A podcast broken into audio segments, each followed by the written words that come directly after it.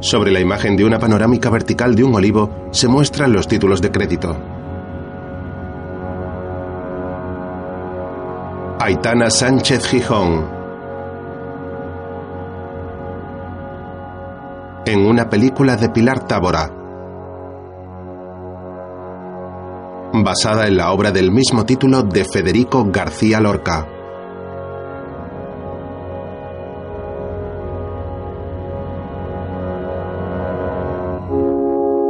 Sobre la imagen de un cardo borriquero se muestra el título del film. Yerma, una película española de 1998. Adaptación y guion, Pilar Tábora.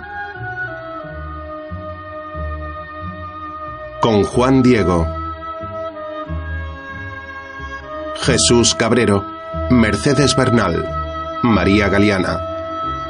Y la colaboración especial de Irene Papas. Sobre distintas imágenes de plantas silvestres en un bosque, continúan apareciendo los títulos de crédito.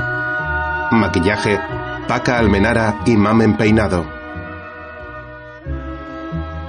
Decoración y estilismo, Pepe Tábora Esmeniau. Montaje Pilar Tábora. Técnicos de montaje digital Miguel Moreno y Horacio Alcántara. Jefe de sonido Jorge Marín. Jefe de producción Miguel de Casas Montesinos. Director de producción Carlos J. Fraga con la colaboración de Francisco Molero. Vestuario Vittorio Luquino. Música Vicente Sanchís.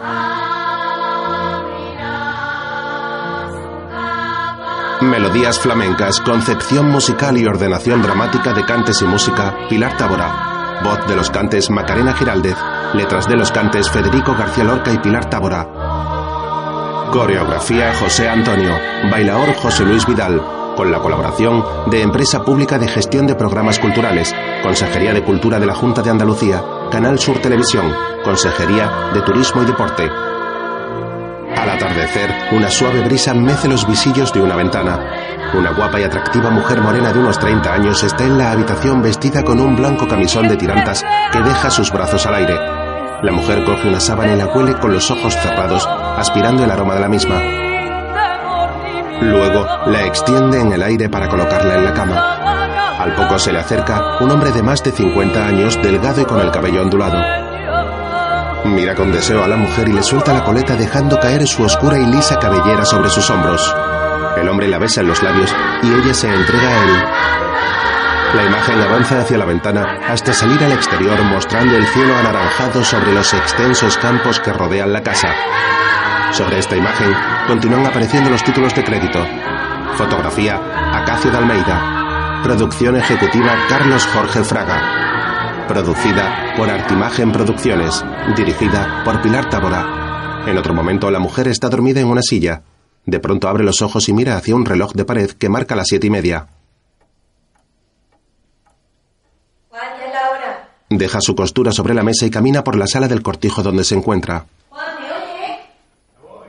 Va vestida con una camisa y unas enaguas propias de la época, principios del siglo XX. Lleva su larga melena recogida en una trenza. Se acerca a un cesto con verduras en la cocina y las organiza cuando aparece Juan. El hombre deja su chaqueta en una silla. Se coloca cerca de ella y se sirve un vaso de agua. Ella sigue con su tarea y le mira de reojo.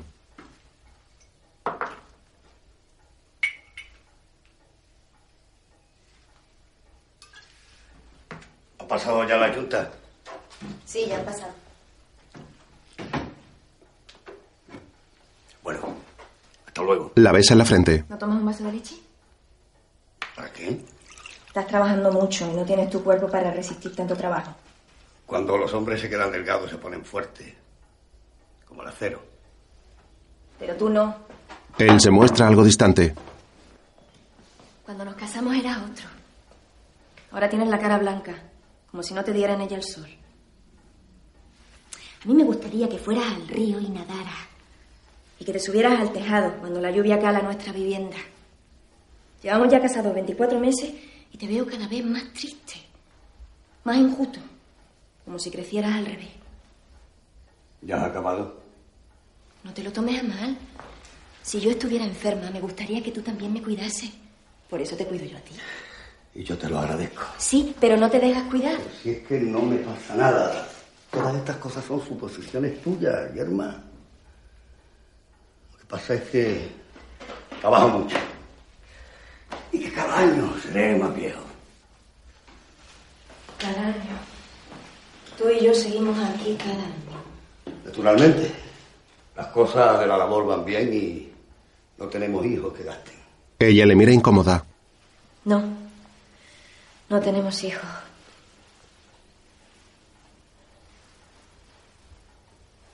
Juan, Dime, ¿acaso no te quiero? sí, te quiere. Yo conozco muchachas que han llorado antes de entrar en la cama con sus maridos. Lloré yo la primera vez que me acosté contigo. Se sienta frente a él. No cantaba al levantar los embozos de Holanda. Y no te dije cómo huelen a manzana esta ropa. Sí, Yerma. Eso dijiste. Cuando me casé contigo, mi madre lloró porque no sentí separarme de ella.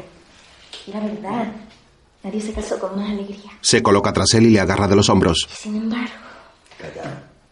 Yerma, demasiado trabajo tengo yo con oír en todo momento. no, no me repitas lo que dicen. Yo sé que eso no puede ser. A fuerza de caer la lluvia sobre las piedras, estas se ablandan y hacen crecer jaramago. Que yo bien que los veo mover sus flores amarillas en el aire. Ella le mira a los ojos arrodillada ante él ahora. Él la agarra de los hombros y luego la suelta. Hay que esperar. Sí. Esperar queriendo, Juan. Queriendo. Si necesitas algo, dímelo para que te lo traiga. Ya sabes que no me gusta que salga. Nunca salgo. Aquí está mejor. La calle es para gente desocupada. Se coloca su camisa y sale. Hasta luego. Hasta luego. Con gesto de fastidio, Yerma recoge un vaso de la mesa y va hacia la cocina. Poco después se está pelando habichuelas de pie delante de la mesa.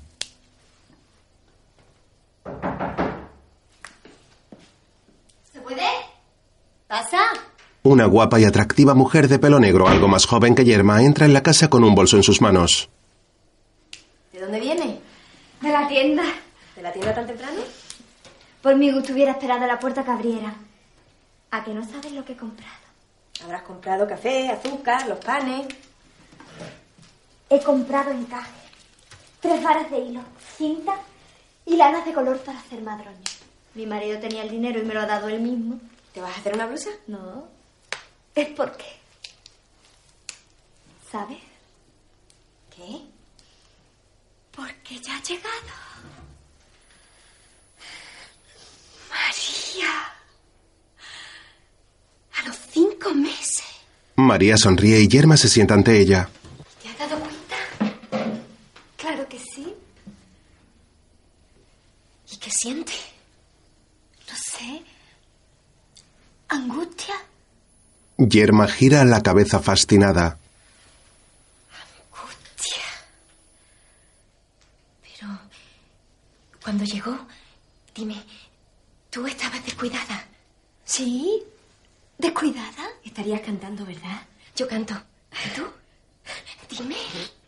No sé. ¿No has tenido nunca un pájaro vivo apretado en la mano? Sí. Pues lo mismo. Pero por dentro de la sangre. María habla con la mano en el vientre. ¡Qué hermosura! Ay, Yerma, estoy aturdida, no sé nada. ¿De qué? De lo que tengo que hacer. Le preguntaré a mi madre. ¿Para qué? Ya está vieja y habrá olvidado esas cosas. Lo que tienes que hacer es no andar mucho. Y cuando respires, respira tan suave como si tuvieras una rosa entre los dientes. María sonríe ilusionada. Oye, dicen que más adelante te empuja suavemente con las piernecitas. Entonces es cuando se le quiere más. Cuando se puede decir ya, mi hijo. Pero en medio de todo, tengo vergüenza. Las dos ríen agarradas de la mano. ¿Qué ha dicho tu marido? Nada, Te quiere mucho. no me lo dice, pero se pone junto a mí y sus ojos tiemblan como dos hojas verdes. Dichosa. Pero tú estás más enterada de todo esto que yo. ¿Y de qué me sirve? Yerma se entristece. ¿Es verdad? ¿Por qué será eso? De todas las novias de tu tiempo, tú eres la única que no... Es verdad. Yerma se levanta y sigue pelando habichuelas. Claro que todavía es tiempo. Elena tardó tres años. Y otras antiguas del tiempo de mi madre, mucho más. Pero para mí, dos años y veinte días es demasiada espera. Pienso que no es justo que yo me consuma aquí. Muchas noches salgo descalza al patio para pisar la tierra. No sé por qué. Si sigo así, acabaré volviéndome mala. Ven acá, criatura. María la abraza consolándola. Hablas como si fueras una vieja.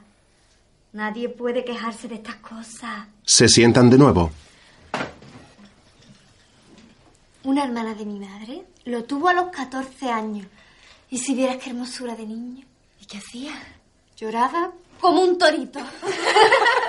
Con la fuerza de mil cigarras cantando a la vez. Y nos orinaba y nos tiraba de las trenzas. Y a los cuatro meses nos llenaba la cara de arañazo. Pero esas cosas no duelen. Te diré. Ah, yo he visto a mi hermana dar de mamar a su niño con el pecho lleno de grietas. Y le producía mucho dolor. Pero era un dolor fresco, bueno, necesario para la salud. Dicen que con los hijos se sufre mucho. Mentira. Eso lo dicen las madres débiles, las quejumbrosas. Tener un hijo no es tener un ramo de rosa. Hemos de sufrir para verlos crecer. Se nos va la mitad de nuestra sangre. Pero eso es hermoso. Cada mujer tiene sangre para cuatro o cinco hijos. Cuando no los tiene, se le vuelve veneno. Como me va a pasar a mí. Yerma está seria. Anda, anda. La joven saca unas telas. Oye, que he pensado que como tú coses tan bien... Trae, te cortaré dos trajecitos. Bueno, tengo que irme ya. Es tarde. Hasta luego. No corras por las piedras de la calle. No lo haré. Adiós. Vuelve pronto. María sale de la casa con una sonrisa plena de felicidad. Yerma se queda sentada y baja la cabeza con gesto de anhelo. Tras eso se pone de pie y mira el vaso de leche que Juan no se tomó. A continuación lo coge y lo vuelve a echar en la jarra. De noche la luna llena luce radiante en el cielo. Yerma está en el patio de la casa vestida con un camisón y una toquilla negra para resguardarse del frío. La mujer está descalza y se lava los pies con agua de un cubo. Junto a ella hay algunos maceteros con plantas, herramientas de labranza y un árbol seco y retorcido al fondo en un arriate. Yerma deja lo que está haciendo, se cierra la toquilla y camina en círculo por el suelo de arena del patio con gesto pensativo.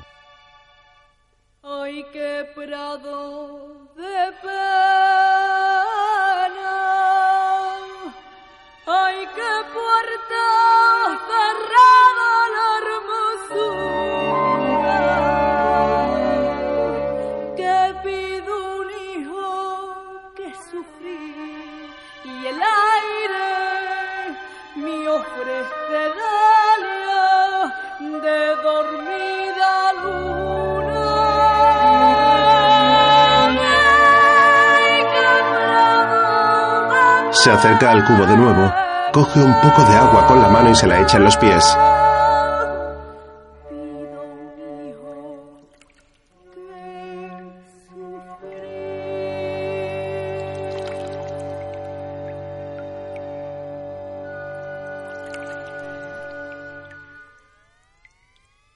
Al día siguiente la mujer está vestida en el mismo lugar y con ayuda de un cubo metálico echa agua sobre las plantas. Cuando termina de regar se siente en una silla de Enea y coge una de las telas que María le dejó. La desdobla con cuidado y la extiende sobre su regazo. A continuación toma unas tijeras y se dispone a cortarlas. De pronto, un atractivo pastor moreno con rasgos pronunciados de unos 30 años de edad abre el portón de la casa y se asoma. Hola, Víctor. ¿Y Juan? ¿Está en el campo? El hombre sonríe y entra. Deja su vara en la puerta y se acerca a ella. Va vestido con pantalón gris, camisa blanca, chaleco negro y marrón y su chaqueta sobre el hombro.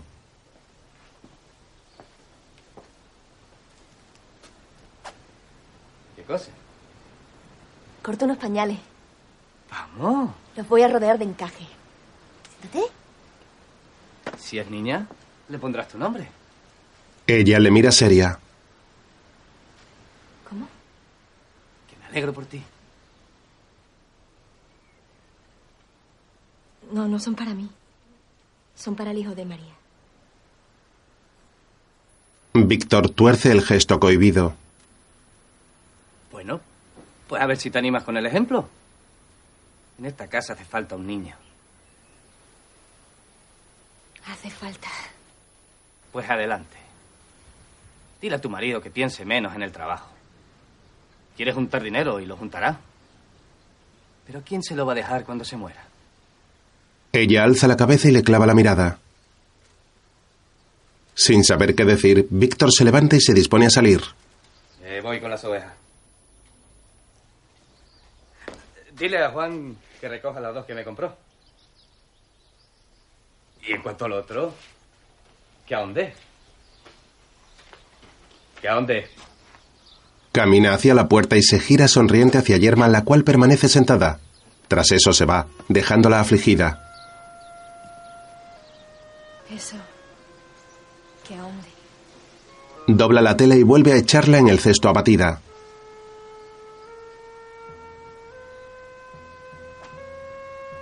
Se levanta y camina hacia el portón para cerrarlo bien. Que Agarra la hoja de la puerta y cierra los ojos sintiendo la suave brisa que acaricia su rostro. Pulsos de caballo que hacen latir la rama de mi angustia. Cierra y se apoya pensativa en la puerta. Luego camina hacia la casa y atraviesa el comedor donde hay una mesa, una chimenea y varios muebles.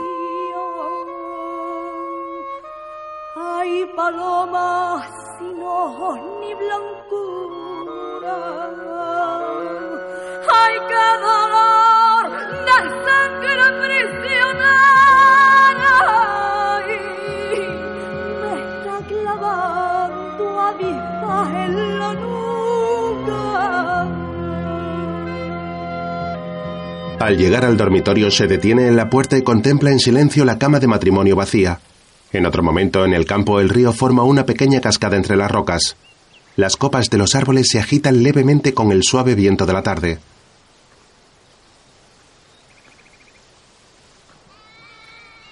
Yerma llega y se queda parada pensativa. Una oveja amamanta a un pequeño cordero y la mujer se queda mirándolos y sonríe.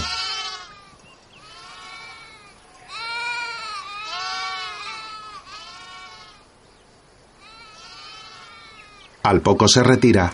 Poco después camina por un sendero lleno de árboles y se cruza con una anciana con un pañuelo negro en la cabeza que porta un cesto.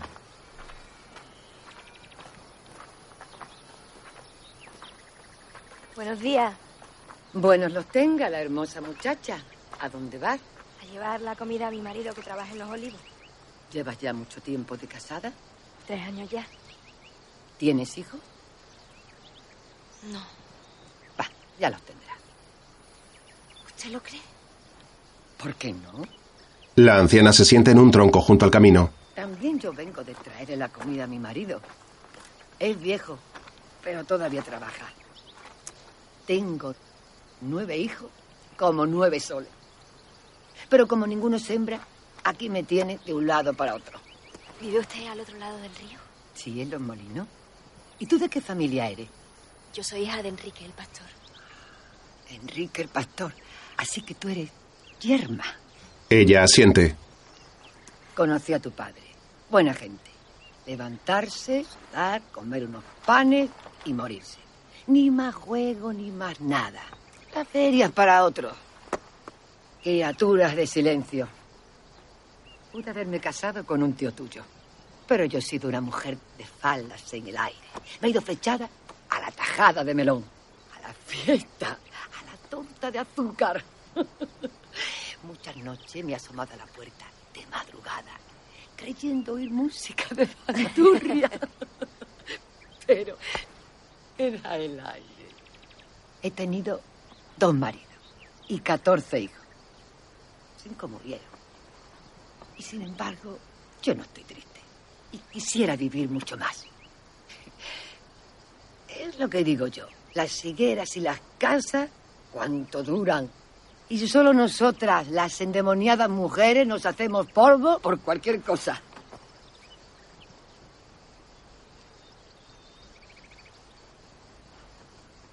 Quisiera hacerle una pregunta. A ver. Creo saber lo que me vas a decir. De esas cosas no se puede decir palabra. ¿Por qué? Me ha dado confianza al oírla hablar. Hace tiempo que deseo hablar con una mujer vieja, porque quiero enterarme. Si usted me dirá. ¿Qué puedo decirte yo? Lo que usted sabe. ¿Por qué estoy seca? ¿Me he de quedar para cuidar a Ave? ¿O poner cortinillas planchadas en mi ventanillo? No. Usted me dirá lo que tengo que hacer. Que yo haré lo que sea. Aunque me mande a clavarme agujas en el sitio más débil de mis ojos. Yo no sé nada, nada.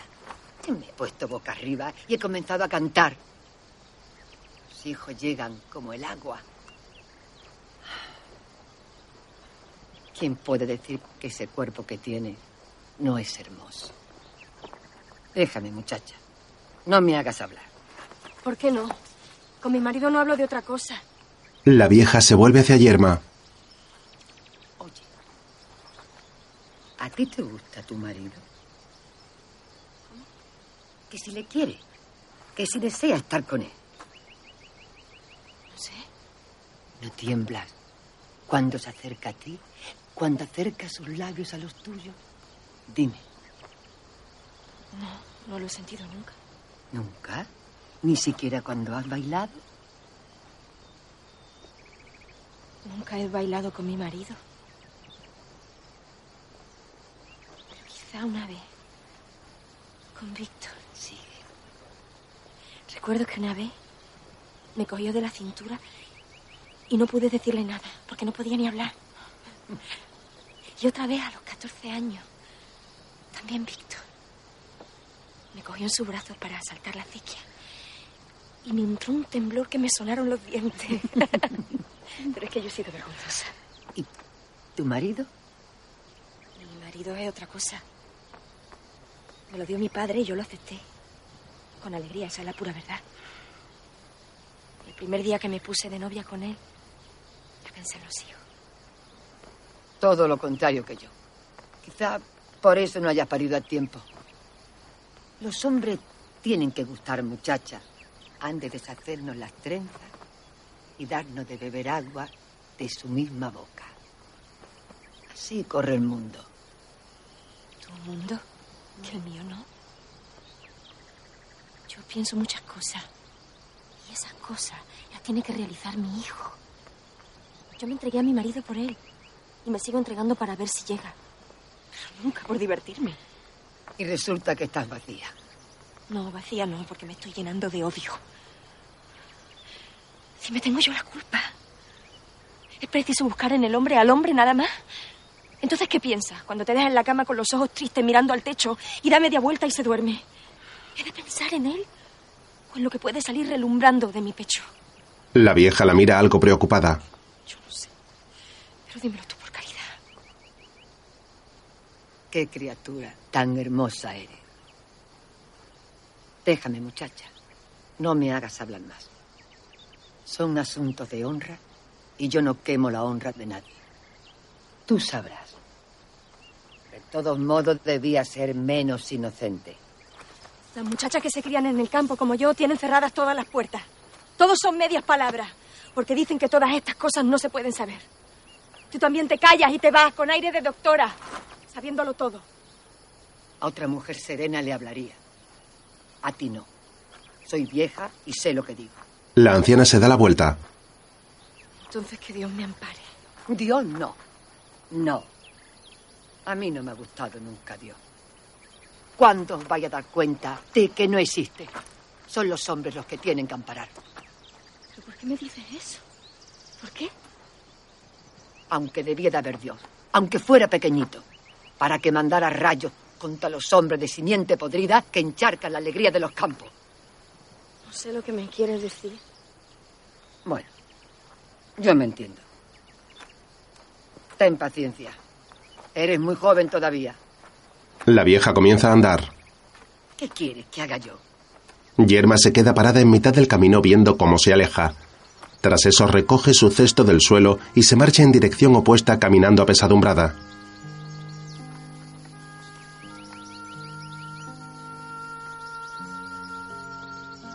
Poco después, en el olivar, Juan toma un descanso junto a su caballo a la sombra de uno de los árboles, al igual que el resto de sus compañeros. El hombre toma un búcaro y se refresca mojándose las manos y llevándoselas al cuello.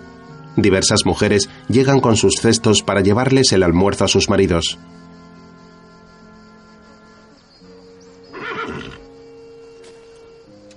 Yerma llega algo más tarde que las demás y Juan la mira serio. ¿Ha ocurrido algo? No, nada. ¿Por qué lo pregunta? Por la hora. Es tarde. Me entretuve por el camino. Aquí tienes el almuerzo. Le entrega el cesto. Me traes siempre demasiado. Ya te he dicho que no necesito comer tanto. Anda, vete a casa. Ella asiente. No te entretenga. A unos metros una mujer escucha la conversación y levanta las cejas algo sorprendida. ¿Volverás pronto? No lo sé, tengo mucho trabajo. Yo te esperaré. Juan la observa con el semblante serio. Otras tres personas cercanas también contemplan la escena mientras almuerzan. Yerma se marcha y Juan se coloca en cuclillas para abrir la cesta.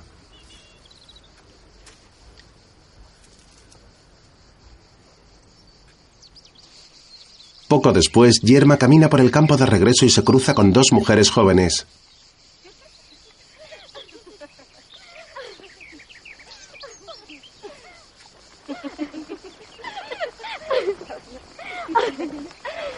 ¿Vas de regreso al pueblo? Sí, allá voy.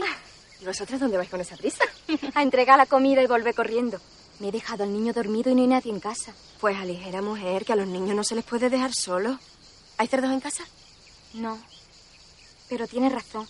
Debo darme prisa. Anda, así pasan las cosas. ¿No os dais cuenta de lo que es un niño pequeño? La causa que nos parece más inofensiva puede acabar con él. Una agujita, un sorbo de agua. Es verdad. Me voy corriendo. Una de ellas se marcha. Si tuvieras cuatro o cinco no hablarías así. ¿Por qué? Aunque tuviera 40. De todos modos, tú y yo con no tenerlo, vivimos más tranquilas. Yo no. Yo sí. Hija, qué afán. En cambio, mi madre no hace más que darme hierbajo para que los tenga. Y en octubre me llevará al santo, que dicen que los da la que lo pide con ansia. Mi madre pedirá. Yo no. Entonces, ¿por qué te has casado? ¿Porque me han casado? Todas se casan. si seguimos así, no va a haber soltera más que las niñas. Bueno, en realidad, una se casa antes de ir a la iglesia. Pero las viejas se empeñan en todas estas cosas. Yo tengo 19 años y no me gusta guisar ni lavar. Bueno, pues todo el día tengo que estar haciendo lo que no me gusta. ¿Y para qué? ¿Qué necesidad tiene mi marido de ser mi marido? Si hacíamos lo mismo de novio que ahora. Sonríen pícaras. Tontería de los viejos.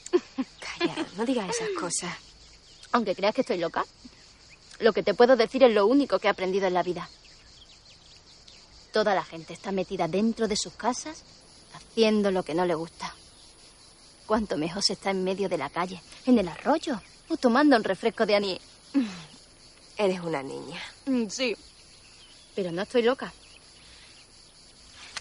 Oye, ¿tu madre es la que vive en la casa más alta del pueblo? ¿En la última casa? Sí. ¿Cómo se llama? Dolores. ¿Por qué lo pregunta? Por nada. Por algo lo preguntarás. Bueno, tengo que irme, que hoy no come mi marido. Qué lástima. No puede decir mi novio. ¿Verdad? Adiós. La joven se marcha y Yerma sonríe pensativa. Tras eso, camina de vuelta a casa mientras juega con el pico de su trenza.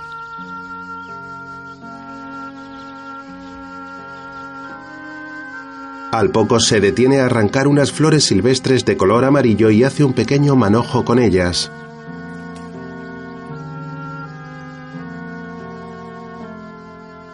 Luego camina por un sendero y al oír a alguien cantar se detiene.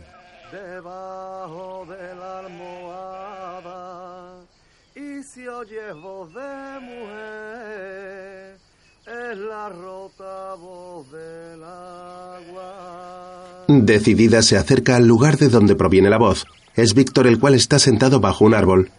Él sonríe y se levanta para recibirla. ¿Dónde va lo hermoso? Te vi de lejos. ¿Cantabas tú? Sí, Que me encanta. Que nunca te había oído. ¿no?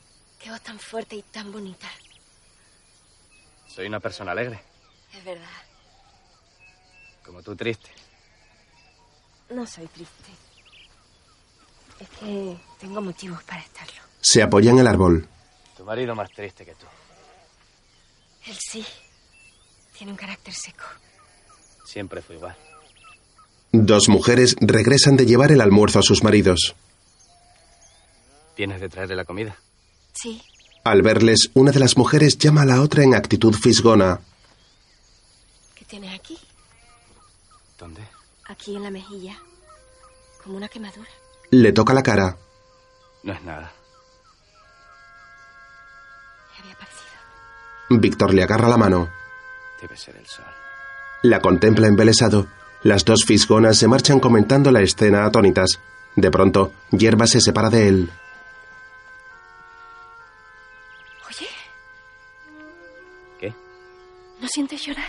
Él le agarra la cara y la vuelve para sí. No. Me había parecido que lloraba un niño. ¿Sí? Muy cerca. Y lloraba como ahogado. Por aquí siempre hay muchos niños que vienen a robar fruta. No, no. Es la voz de un niño muy pequeño. Yerma le da la espalda esquiva. No oigo nada.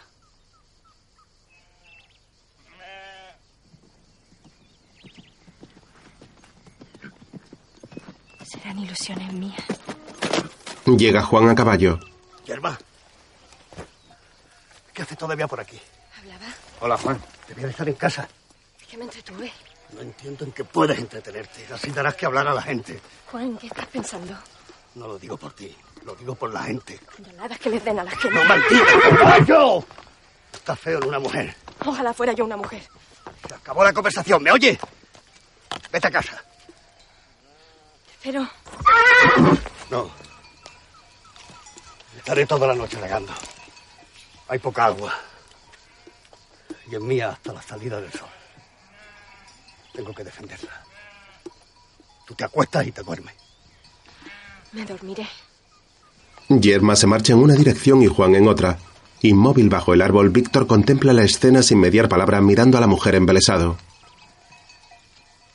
Después, en su dormitorio, Yerma está delante del espejo. Vierte una jarra con agua en una palangana. A continuación, se abre el camisón dejando sus pechos al aire.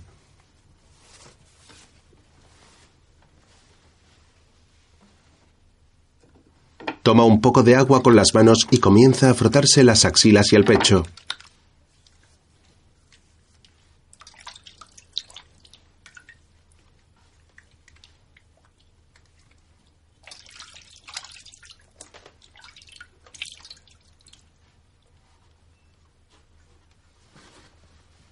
Coge una toalla y se seca sin dejar de mirarse.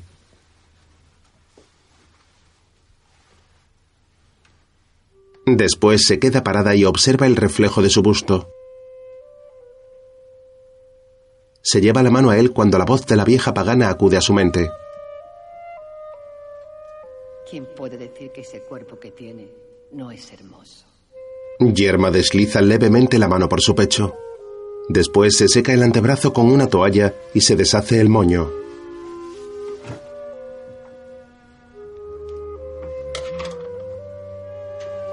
Seguidamente se pone un camisón blanco.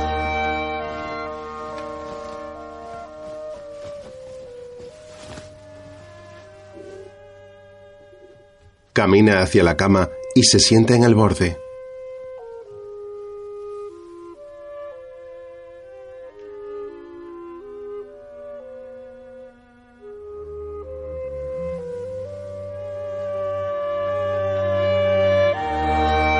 Luego se tumba mirando al techo mientras vuelven a resonar en su cabeza las palabras de la vieja pagana. Los hombres tienen que gustar muchachas. Han de deshacernos las trenzas y darnos de beber agua de su misma boca. Oye, ¿a ti te gusta tu marido? Hombre de simiente podrida que enchargan la alegría de los campos. Criaturas de silencio. Déjame. Son asuntos de honra. Son asuntos de honra. Y yo no quemo la honra de nadie. ¿Qué quieres que haga yo? ¿Qué quieres que haga yo? ¿Qué quieres que haga yo? Otro día, Yerma está sentada en un escalón con la vista perdida. Hablan las lavanderas. La que quiera honra, que la gane. Eso, eso. Que la gane. A mí no me gusta hablar. Pero aquí se habla. Es que nunca se sabe nada.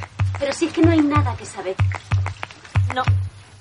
Pero el marido se ha llevado a vivir con ellos a sus dos hermanas, las sorteronas.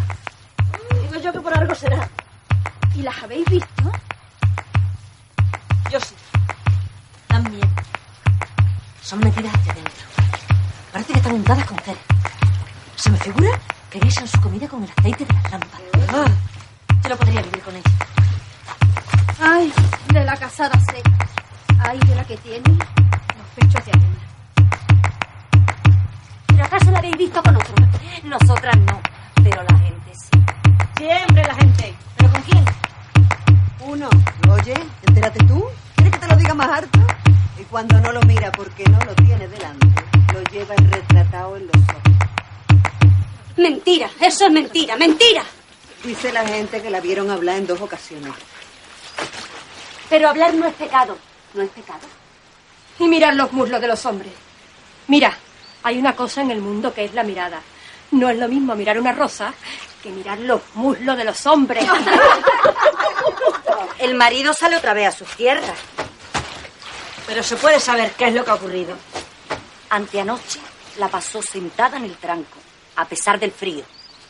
Le cuesta trabajo entrar en su casa. Estas machorras son así. En vez de hacer encaje o dulce de manzana, le gusta andar descalzas por los ríos. Y se echan polvo y colorete en busca de otro que no es su marido. Pero ¿quién eres tú para decir esas cosas? Yo sé lo que sé. Si no tiene hijos, no es por culpa suya. Mira, tiene hijos la que quiere tenerlos. Ay, las endulzadas no son a propósito para llevar el vientre arrugado. Pero bueno, ¿y el marido? ¿El marido? ¿Como sordo? Todo se arreglaría si tuvieran criatura. Eso son cosas de gente que no tiene conformidad con su sino. La culpa la tiene él. Cuando un padre no da hijos, debe cuidar más de su mujer. La culpa es de ella, que tiene por lengua un pedernal. ¿Pero qué demonios se te ha metido en el pelo para que hable así? ¿Y quién ha dado licencia a tu boca para que me des consejo? Por Dios, callar ya. Con una aguja ensartaría yo las lenguas murmuradoras. Y yo la tapa del pecho de las fingidas. Oh, ¿No veis que vienen ahí las dos cuñadas? Las lavanderas siguen su labor en silencio. Se acercan dos mujeres vestidas con ropa oscura llevando un barreño entre las dos. Las que lavan las miran llegar. Las dos cuñadas llevan el pelo recogido en un moño. Sacan sus refregaderos y empiezan a frotar la ropa en el lavadero.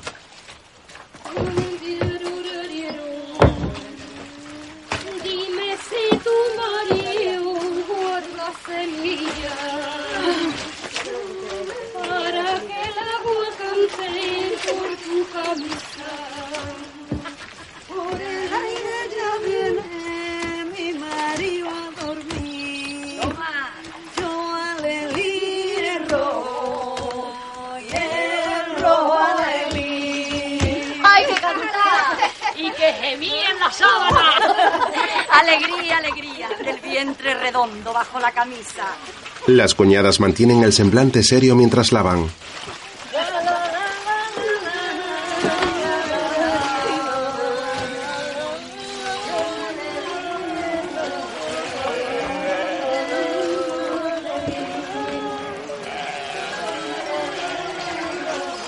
Están saliendo todos los rebaños. ¿Cómo me gusta el olor de la oveja? ¿Y por qué no? Olor de lo que una tiene. Mirad, ¿es que no los veis? Van todos juntos. Mirad cómo corren. Ay, sí, sí. Parece que ya salieron todos. No, no. Parece que falta uno. A ver. No. Sí. Sí. Falta uno. ¿Cuál? El de Víctor. Las hermanas se miran con enfado.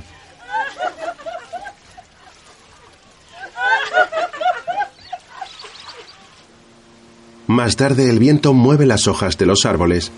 El sol poniente colorea las nubes en tonos violetas y anaranjados al contraste con el verde de los campos.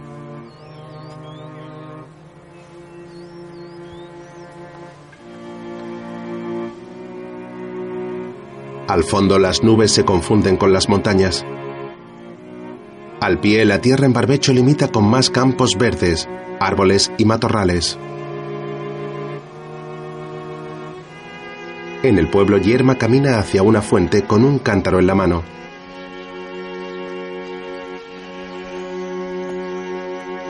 De frente se acerca Víctor con su rebaño.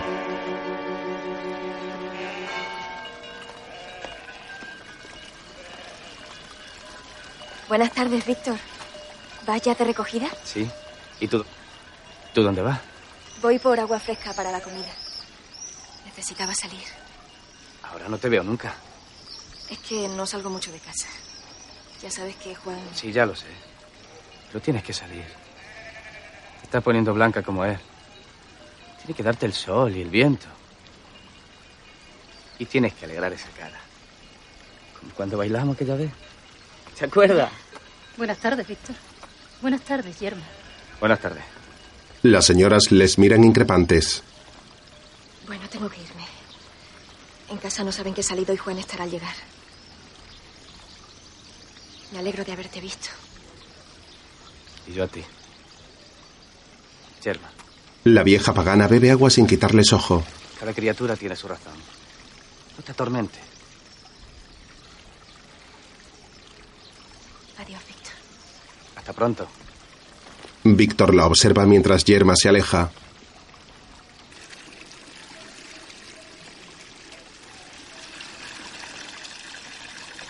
En la fuente la mujer sigue bebiendo ayudándose de la mano y las señoras increpantes se aproximan con cántaros. La vieja y Yerma cruzan miradas antes de seguir cada una su camino.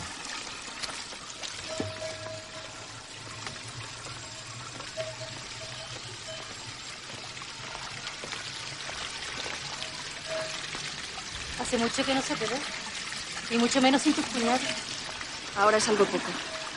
¿Y tu marido? ¿Sigue saliendo al campo? Claro, porque lo pregunta.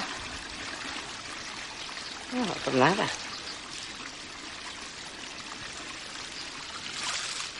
Anda, vamos. Que nos esperan en la casa para comer.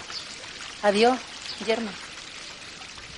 Se van y ya le toca el turno a ella para llenar su cántaro. Lo coloca bajo la salida de agua y se ajusta la toquilla de lana cruzándose de brazos y mirando hacia otro lado. Tras ella se coloca otra mujer con un niño. Esta se da cuenta de que el agua ya rebosa del recipiente. Irma, ¿el cántaro? Ella se da la vuelta y fija la vista en el niño que la mira extrañado. Yerma, fascinada, le acaricia la mejilla con delicadeza.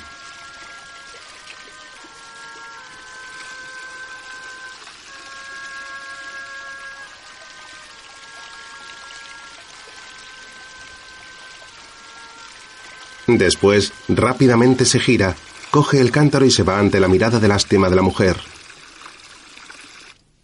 En casa las dos cuñadas ovillan lana negra frente al fuego de la chimenea.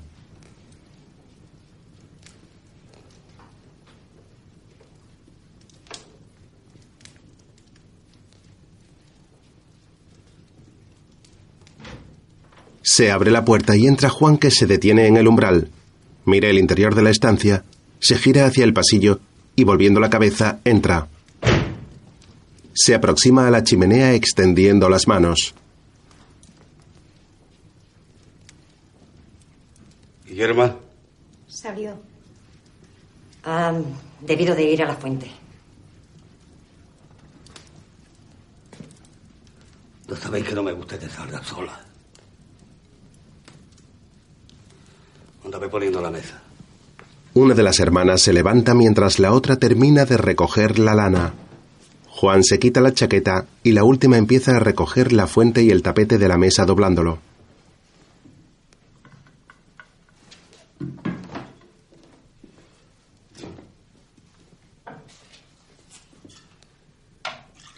El hombre se sirve una copa en el aparador.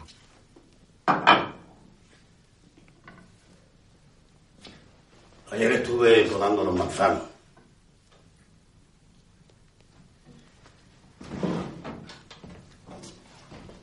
Bien ganado tengo el pan que como. A la caída de la tarde me puse a pensar, ¿por qué pondría yo tanta ilusión si no tengo una manzana que llevarme a la boca? La mujer extiende un mantel blanco encima de la mesa. Esta no viene. Se desabrocha el botón del cuello de la camisa. Apoya el vaso, saca la silla y se sienta. La otra hermana llega con los cubiertos y los colocan juntas. Una de vosotras tiene que ir siempre con ella. Para eso coméis en mi mantel y bebéis mi vino. Mi vida está en el campo, pero mi honra está aquí. Y mi honra también la vuestra. Prosiguen en silencio. Juan da un trago al vaso de vino y mira al frente enfadado cuando ve entrar a Yerma.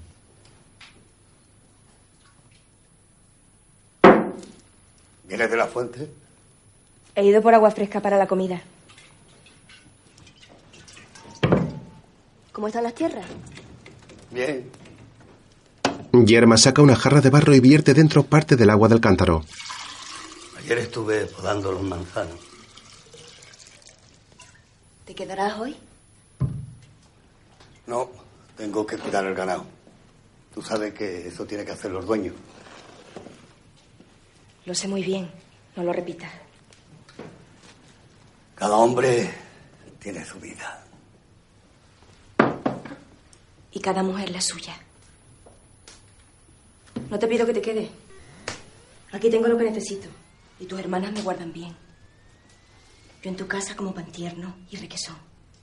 Y cordero asado. Y tus ganados pastos frescos en el monte. Puedes vivir en paz. Para vivir en paz se necesita estar tranquilo. Y tú no lo estás. No, no lo estoy. Es que no sabes cómo soy. Las ovejas en el redil y las mujeres en su casa. Tú sales demasiado. Justo. Las mujeres dentro de sus casas. Cuando las casas no son tumbas. Cuando las sábanas de hilo se gastan con el uso. Aquí no. Cada noche cuando me acuesto, encuentro mi cama más nueva, más reluciente, como recién traída de la ciudad. Tú misma reconoces que tengo razón al quejarme. Que tengo motivos para estar alerta. ¿Alerta? ¿De qué? En nada te ofendo. Vivo sumisa a ti, lo que sufro lo guardo pegado a mi carne. Y cada día que pase será peor. Vamos a callarnos. Yo sabré llevar mi cruz como mejor pueda. Se dirige a la chimenea a mover la leña. Si pudiera de pronto volverme vieja y tuviera la boca como una flor machacada, te podría sonreír y conllevar la vida contigo. Ahora no puedo. Ahora déjame con mi clavo. Hablas de una manera que yo no te entiendo. No te privo de nada. Mando que te traigan de otros pueblos las cosas que te gustan. Tengo mis defectos, pero quiero tener sosiego contigo. Quiero dormir fuera y pensar que tú duermes también. Pero yo no duermo. No puedo dormir. ¿Es que te falta algo? Dime. ¡Contesta! Sí. Me falta.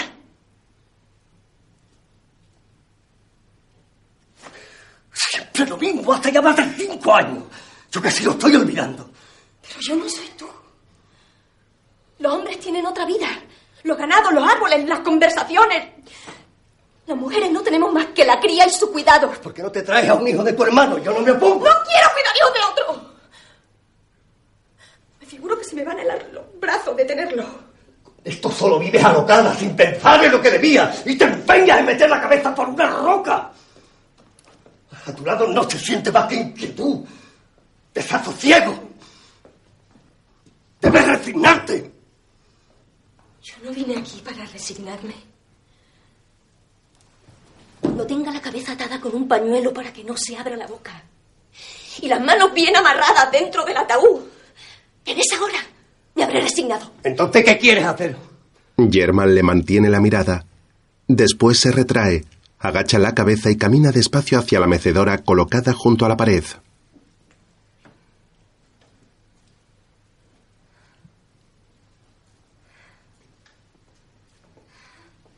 Se sienta y se balancea suavemente. Quiero beber agua. Y no hay vaso ni agua. Quiero subir al monte. Y no tengo pie. Quiero bordarme en agua. Y no encuentro los hilos. Lo que pasa es que no eres una mujer verdadera y buscas la ruina de un hombre sin voluntad.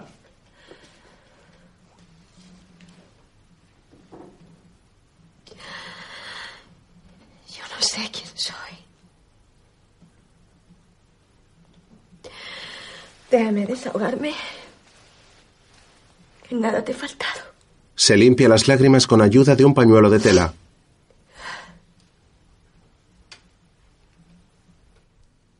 No me gusta que la gente me señalen, por eso quiero ver cerrada esta puerta. Hablar con la gente no es pecado. Pero puede parecerlo.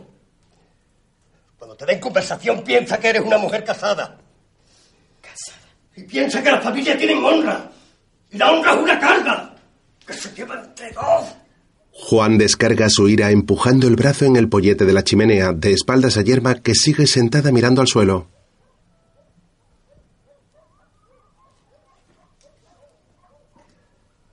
El hombre se gira arrepentido y se agacha junto a ella. Perdóname, Yerma. Perdóname.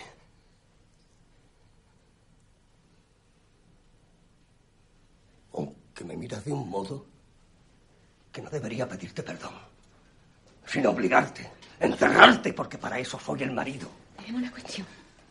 Entran las hermanas con platos en las manos. Juan se levanta. Vamos a comer. Yerma no se mueve. ¿Me has oído? Come tú con tu hermana. Yo no tengo hambre todavía. Quiera. Ella se reclina en la mecedora. Juan va hacia la mesa, saca la silla y se sienta. Sus hermanas le imitan. Yerma cierra los ojos y deja volar su imaginación en la que un hombre está bailando en el campo.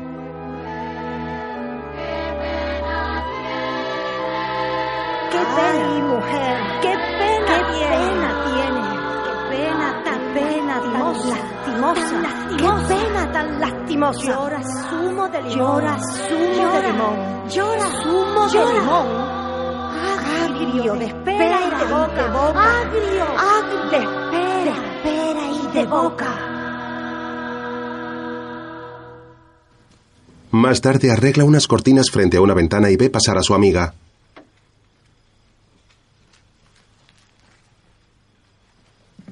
María, Hace una bola con la tela y la deja encima de la silla. María. Baja a la calle. Hola, Yerma. ¿Por qué ibas tan deprisa? Porque voy con el niño. Y como siempre lloras. Tienes razón. Pero me da tanta tristeza verte a ti y a las demás mujeres llenas de flores por dentro. Y a mí tan inútil en medio de tanta hermosura. No te quejes. Tú tienes otras cosas. Si me hicieras caso, sería feliz. La mujer de campo que no da hijos es inútil como un manojo de espino. Tu mano contigo está más a gusto. Yo no debo tener manos de madre. ¿Por qué dices eso? Porque estoy harta de tenerlas y no poderlas usar en cosa propia. Porque estoy rebajada hasta lo último, viendo que los trigos crecen, las fuentes no cesan y las ovejas paren cientos de corderos.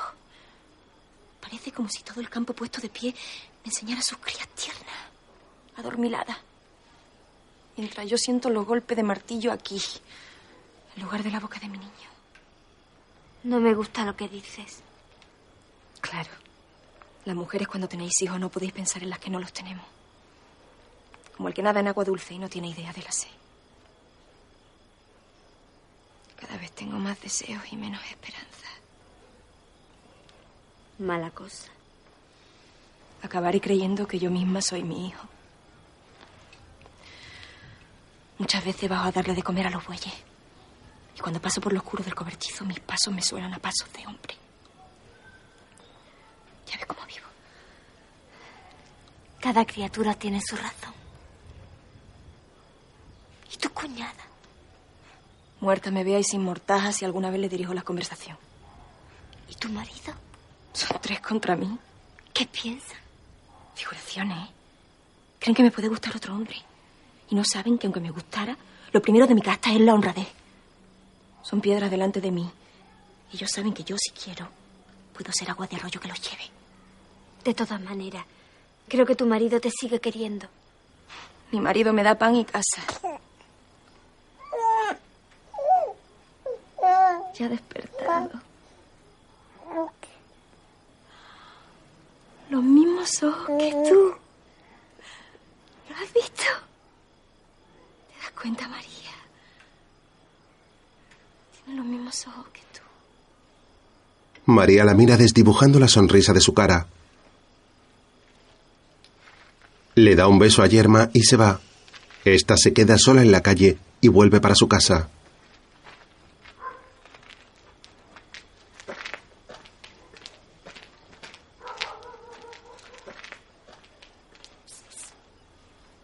¿Quién es? La hija de Dolores la llama desde la esquina instándola a ir. Esperé a que salieras. Mi madre te está esperando. ¿Estás sola? Con dos vecinas. Dile que esperen un poco. ¿Pero vas a ir? ¿No te da miedo? Voy a ir. Allá tú. Dile que me esperen aunque sea tarde. Vuelve luego a llevarme al lugar. Un hombre camina hacia la casa y se detiene en la puerta. Yerma se gira para mirarlo y se acerca a él.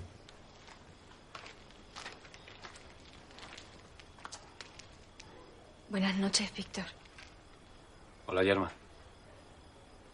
¿Está Juan? Sí, pasa, está dentro. Entra Víctor tras ella.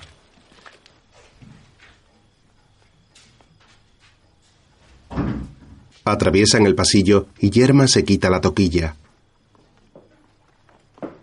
Siéntate. Gracias. Estoy bien así. Juan. Mientras esperan a que llegue su marido, Víctor se dirige a ella.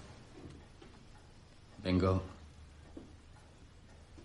a despedirme. Yerma se pone seria.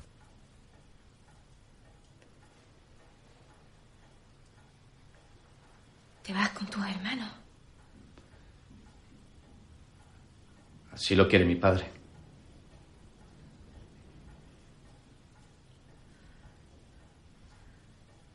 Ya debe estar viejo. Sí. Muy viejo. Haces bien cambiando de campo. Todos los campos son iguales. No. Yo me iría muy lejos. Es todo lo mismo. Las mismas ovejas tienen la misma lana. Para los hombres sí. Las mujeres somos otra cosa.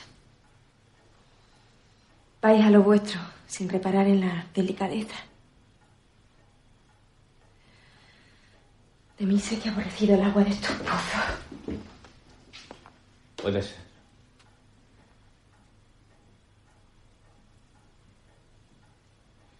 Víctor, Dime, ¿por qué te vas? Aquí las gentes te quieren. yo me porté bien. Te portaste bien. Siendo zagalón me llevaste una vez en brazos. ¿Te acuerdas?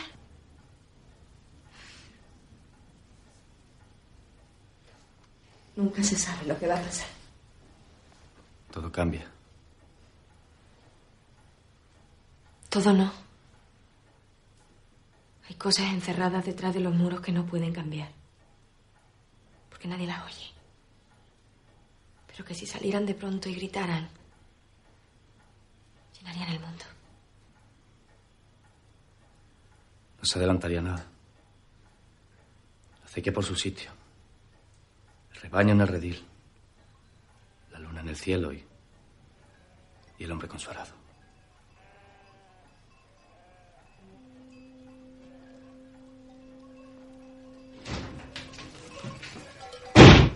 Juan entra en el salón y mira a los dos.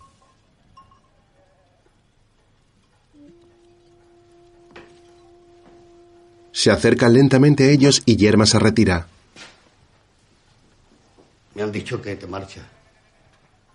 ¿Vaya de camino? Y quiero pasar el puerto antes del amanecer.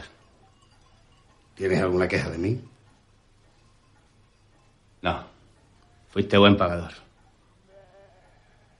Le compré los rebaños. ¿Sí?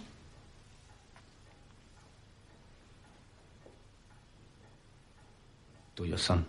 Se dirige a Yerma. No lo sabía. Al cien. Tu marido ha de ver su hacienda colmada. El fruto viene a las manos del trabajador que lo busca. Ya no tenemos sitio donde meter tantas ovejas. La tierra es grande.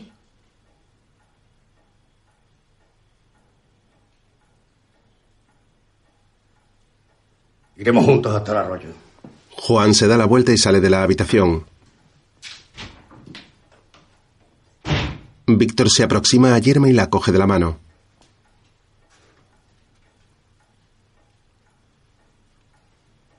Le habla mirándola a los ojos. Deseo mayor felicidad para esta casa. Dios te oiga. Salud. Juan abre la puerta. Ellos inmediatamente se sueltan y se separan. El marido se acerca poniéndose la chaqueta y sale por la puerta de detrás.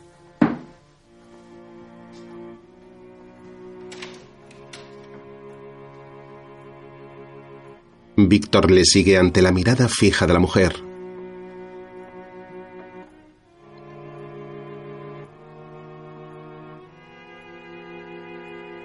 Justo antes de desaparecer, Víctor se gira hacia Yerma. ¿Decías algo? Yerma se muestra apesadumbrada. Salud. Tras una última mirada cargada de sentimientos, Víctor atraviesa la puerta.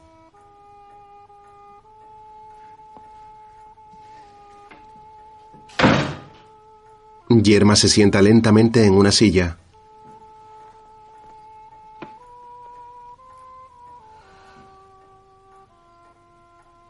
Se lleva a la cara la mano que le cogió Víctor y la siente en la mejilla. De repente, se levanta y abre el postigo de la puerta. Mira a través de él, lo vuelve a cerrar y corre hacia la percha. Coge su toquilla y se la pone a la espalda saliendo por la puerta principal.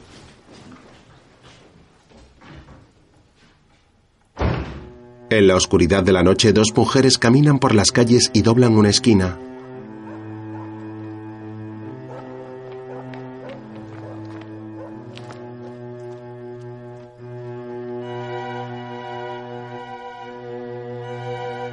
Una de las hermanas entra a la casa.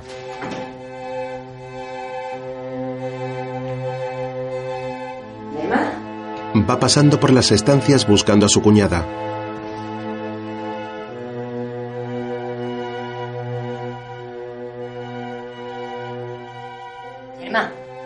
Se asoma al dormitorio del matrimonio.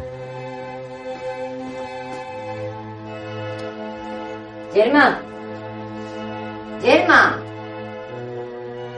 La mujer comienza a pensar en lo que puede estar ocurriendo. Rápidamente va hacia la estancia principal, donde llega también la otra hermana.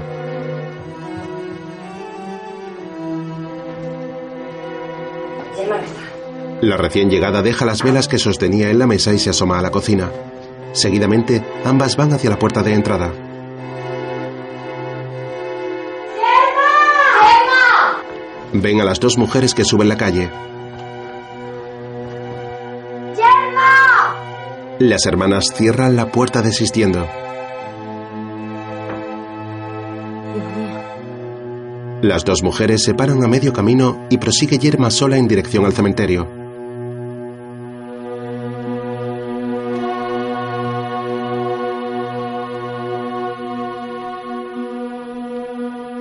Allí se reúne con tres mujeres más. Una de ellas es Dolores. Rezan de rodillas en la tierra. Sus cabezas están cubiertas con sus toquillas de lana de color oscuro.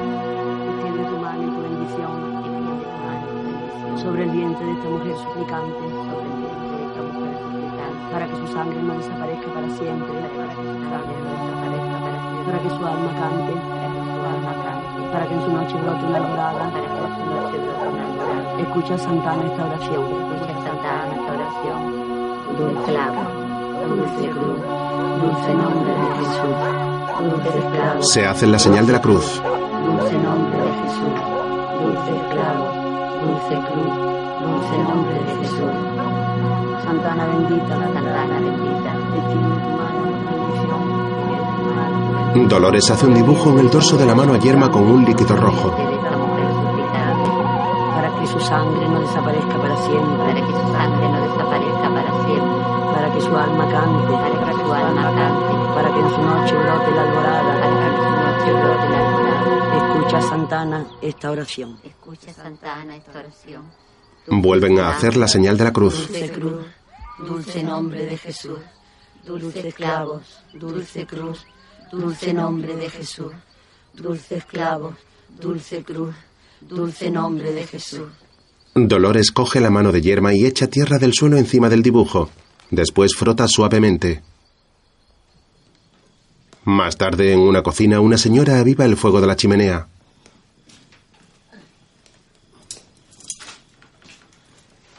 Al poco las mujeres entran seguidas de Dolores que lleva el pelo canoso recogido en un moño. Yerma se sienta en una silla.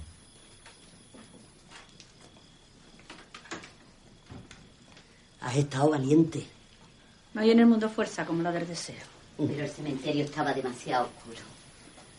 Muchas veces he hecho yo las oraciones en el cementerio con mujeres que ansiaban críos y todas han pasado miedo.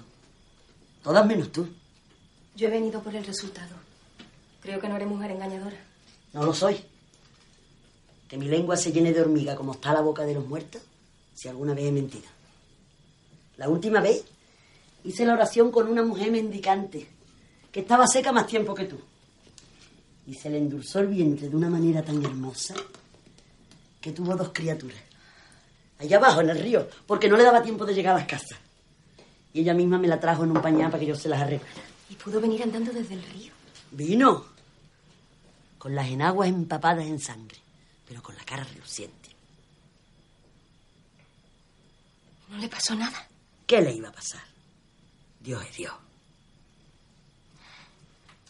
Naturalmente. Dios es Dios. No le podía pasar nada, sino agarrar las criaturas y lavarlas con agua viva. Los animales los lamen, ¿verdad? A mí no me da asco de mi hijo. Yo tengo la idea de que las recién paridas están como iluminadas por dentro. Y que los niños se duermen horas y horas sobre ellas, oyendo ese arroyo de leche tibia que les va llenando los pechos para que ellos mamen y jueguen hasta que no quieran más, hasta que retiren la cabeza. Poquito más, niño. y se le llene la cara de gotas blancas. Ahora tendrás un hijo. Te lo puedo asegurar. Te lo puedo asegurar. Lo tendré porque lo tengo que tener. No entiendo el mundo. A veces, cuando ya estoy segura de que jamás, jamás, sube como una oleada de fuego por los pies. Y se me quedan vacías todas las cosas. Y los hombres que andan por la calle, los toros y las piedras, me parecen como cosas de algodón.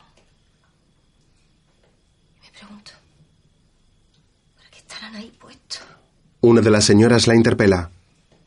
Está bien que una casada quiera tener hijos. Pero si no los tiene, ¿por qué se ansia por ello? Lo importante de este mundo es dejarse llevar por los años. No te critico. Ya has visto cómo te he ayudado con los rezos. Pero qué vega piensas dejar a tu hijo. Ni qué felicidad, ni qué silla de plata. Yo no pienso en el mañana. Pienso en el hoy. Tú estás vieja y lo ves ya todo como un libro leído. Yo pienso que tengo sed y no tengo libertad. Yo quiero tener a mi hijo en los brazos para dormir tranquila. Y óyelo bien. Y no te espantes de lo que digo. Aunque ya supiera que mi hijo me iba a martirizar después y me iba a odiar y me iba a llevar de los cabellos por las calles, recibiría con gozo su nacimiento. Porque es mucho mejor llorar por un hombre vivo que nos apuñala que por este fantasma sentado año tras año encima de mi corazón. Eres demasiado joven para oír consejo, pero mientras esperas la gracia de Dios, debes ampararte en el amor de tu marido. Yerma mira al techo. Has puesto el dedo en la llaga más grande que tienen mis carnes. Tu marido es bueno. Es bueno, es bueno. ¿Y qué? Ojalá fuera malo. Pero no. Él va con sus ovejas por sus caminos. Y cuenta el dinero por la noche. Cuando me cubre, cumple con su deber. Pero yo le noto la cintura fría. Como si tuviera el cuerpo muerto. Y yo, que siempre he tenido asco de las mujeres calientes, quisiera ser en aquel instante como una montaña de fuego. Yerma. No soy una casada indecente. Pero sé que los hijos nacen del hombre y de la mujer. Ay, si lo pudiera tener yo sola. Piensa que tu marido también sufre. No sufre. Él no ansía tener hijos. No digas eso. Se lo conozco en la mirada. Y como no los ansía, no me los da. La anciana baja la mirada. No lo quiero. La otra anciana se santigua y Yerma mira a Dolores. No lo quiero. La anciana le devuelve una mirada preocupada. Y sin embargo es mi única salvación. Por honra y por casta. Mi única salvación. Yerma, pronto empieza a amanecer. Debes irte a tu casa. Dentro de nada saldrán los rebaños y no conviene que te vean solas. Necesitaba este desahogo. ¿Cuántas veces repito las oraciones? La del laurel, dos veces. Y al mediodía la de Santana. Y cuando te encuentres en cinta, me trae la faneguita de trigo que me has prometido. Anda, Yerma, vete, que todavía no ha amanecido. Enseguida abrirán los portones. Le das un rodeo por la acequia. No sé por qué he venido. ¿Te arrepientes? No. Si tienes miedo, te acompañaré hasta la esquina. Anda, van a ser las claras del día cuando llegue a tu casa. Calla. Dolores cree oír algo. No es nadie. Anda contigo. Llaman a la puerta y las mujeres se agitan. ¿Quién es? Soy yo. Abre. ¿Abres o no? Dolores abre la puerta y entran las cuñadas y el marido de Yerma. Aquí está. Su cuñada la mira de forma acusadora. Aquí estoy. La joven se descubre la cabeza. ¿Qué hace en este sitio? Juan la mira enfadado y corre a cerrar la puerta. Si pudiera dar voz, se levantaría todo el pueblo para que viera dónde iba la honra de mi casa. Pero he de ahogarlo todo y callarme porque eres mi mujer. Si pudiera dar voces, también las daría yo para que se levantaran hasta los muertos y vieran esta limpieza que me cubre. No, eso no. Todo te lo aguanto menos eso. Me engaña, me envuelve y como soy un hombre que trabaja la tierra, no tengo idea para tus astucias. Juan, Vosotras ni palabra. tu mujer no ha hecho nada malo. Lo estás haciendo desde el mismo día de la boda. Mirándome con dos agujas, pasando las noches en vela, con los ojos abiertos al lado mío, y llenando de malos suspiros mis almohadas. ¡Cállate! Yo no puedo más. Se necesita ser de bronce para ver a tu lado a una mujer que te quiere meter los dedos en el corazón y que se sale de noche fuera de tu casa. ¿En busca de qué? Dime, ¿buscando qué? Las calles están llenas de machos. En las calles no hay flores que cortar. ¡No te dejo hablar ni una sola palabra! Él la coge por los hombros, pero ella se libera. ¿Te figuras tú y tu gente que sois los únicos que guardáis honra? Y no sabes que mi casta no ha tenido nunca nada que ocultar. Anda, acércate y huele mis vestidos. ¡Acércate! A ver dónde encuentras un olor que no sea el tuyo. Que no sea de tu cuerpo. Me puedes poner en medio de la plaza y escupirme. Haz conmigo lo que quieras, que soy tu mujer. Pero guárdate de poner nombre de varón sobre mis pechos. Yo no soy que lo pone. Lo pones tú con tu conducta y el pueblo lo empieza a decir. Lo empieza a decir claramente. La mira alterado. Cuando llego a un corro, todos callan. Cuando voy a pesar la harina, todos callan. Y hasta de noche en el campo, cuando despierto, Me parece que también se callan las ramas de los árboles. Yo no sé por qué empiezan los malos aires que revuelcan el trigo. Mira tú si el trigo es bueno. Yo sé lo que busca una mujer a todas horas fuera de su teado. Dolores y otra anciana se miran. Entonces Yerma abraza a Juan. Te busco a ti. Te busco a ti. Es a ti a quien busco día y noche, sin encontrar sombra donde respirar. Es tu sangre y tu amparo lo que deseo. Quita. No, no me apartes y quiere conmigo. Apártate. Mira que me quedo sola. Como si la luna se buscara ella misma en el cielo. Le gira la cara hacia la suya. ¡Mírame! ¡Déjame tú no ves! ¡Juan! Juan la lanza al suelo. ¡Vamos! ¡Dios mío! ¡Maldito sea mi padre que me dejó su sangre de padre de cien hijos! ¡Maldita sea mi sangre que los busca golpeando por las paredes! Viene gente. Hablaba con... ¡No me importa! ¡Calla, dicho! Déjame libre siquiera la voz. Ahora que voy entrando en lo más oscuro del pozo. Dejad que de mi cuerpo salga siquiera esta cosa hermosa y que llene el aire. Juan le tapa la boca. ¡Silencio! Yerma le retira la mano y le mira con violencia. Eso, eso, silencio. ¡Vamos! Inútil que me retuerzan las manos. Una cosa es querer con la cabeza. ¡Calla! Una cosa es querer con la cabeza. Se zafa de él. Otra cosa es que el cuerpo. Maldito sea el cuerpo. No nos responda. Yerma llora mientras todos la miran. Está escrito. Y no me voy a poner a luchar a brazo partido con los mares. Se cruza de brazos y se cubre con su toquilla negra. Que mi boca se quede. Juan la toma por el brazo, pero ella se lo quita. Le lanza una mirada cargada de odio. Se recoloca la toquilla y sale por la puerta seguida por su marido y sus cuñadas. Las ancianas les observan marcharse. La familia se dirige a casa por un camino empedrado. Todavía es de noche y sobre el cielo negro se alza una luna llena.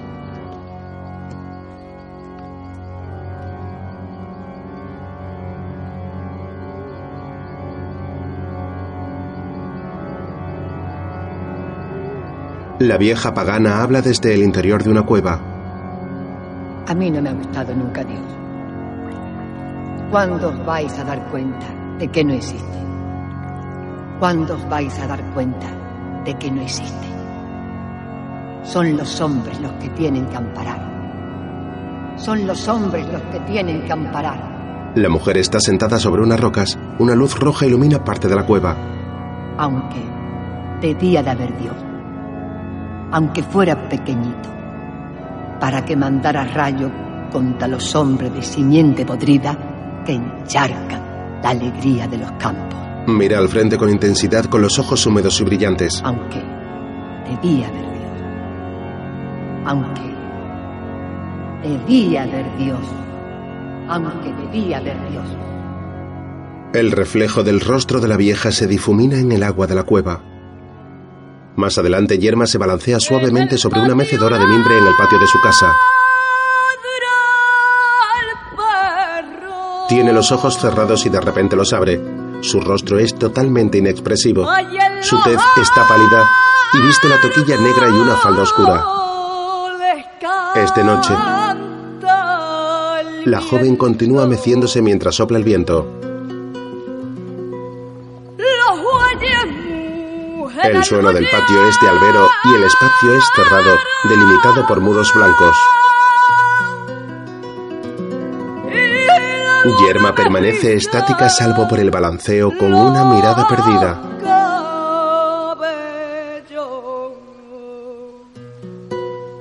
A la derecha hay una gran pila de leña y repartidas por el espacio varias macetas.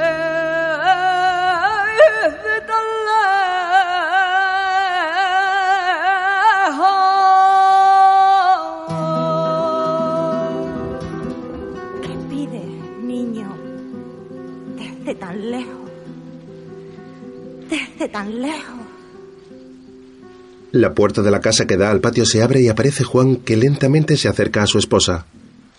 La mira, se coloca frente a ella y con la mano frena el movimiento de la mecedora. Yerma permanece inmóvil y él se agacha para hablarle cara a cara. Yerma. No puede seguir así. Casi no habla. No come. Yerma, por Dios, ¿qué quiere?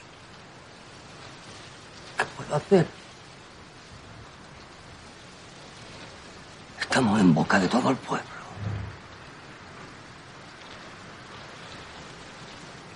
Ayer vi a María.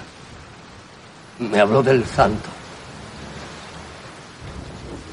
Tú sabes que yo nunca he visto bien que vaya, pero ya no puedo más. Soy capaz de llevarte yo mismo. ¿Quieres ir al santo? La mujer sigue inmóvil sin pestañear. ¿Quieres ir? Con una mirada vacía asiente ligeramente con la cabeza sin apenas moverse. Su marido se incorpora.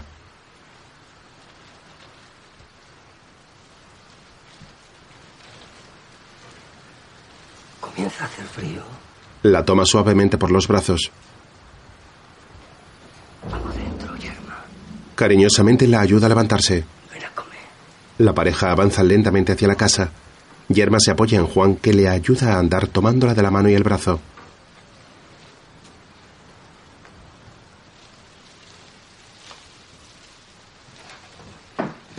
Una vez dentro, el marido cierra la puerta. Horas después amanece en mitad de la sierra. El viento mece las ramas de un árbol y sobre varias colinas destaca la vegetación campestre propia del sur. Al fondo, bajo un cielo rosa, se divisan las montañas. En lo alto de una verde colina se divisa a lo lejos una blanca ermita. Un grupo de campesinos avanza por un camino en peregrinación. Los hombres llevan gorras y las mujeres tienen la cabeza cubierta con un pañuelo. Algunos de ellos se desplazan en burro. Mientras tanto, Juan prepara la carreta colocando una manta sobre los asientos. Hay un burro marrón atado al transporte y otro negro que se rasca contra un muro. El hombre se baja de la carreta y dos vecinos se cruzan con él. La pareja de vecinos se aleja y Juan coge una cesta de mimbre cubierta con un trapo blanco, una botella de vino y la sube a la parte trasera del carro. Asegura el cierre y viendo que todo está listo se sacude las manos. Una caravana de campesinos avanza por un camino de tierra en mitad del bosque. Un señor mayor que porta una vara lidera el grupo y tras él cuatro mujeres con cestas se desplazan en un carro tirado por bueyes. Los campesinos caminan alegres en peregrinación, charlando entre ellos y saludándose. Algunos van en burro o a caballo, otros sobre carretas, pero la mayoría se desplaza a pie.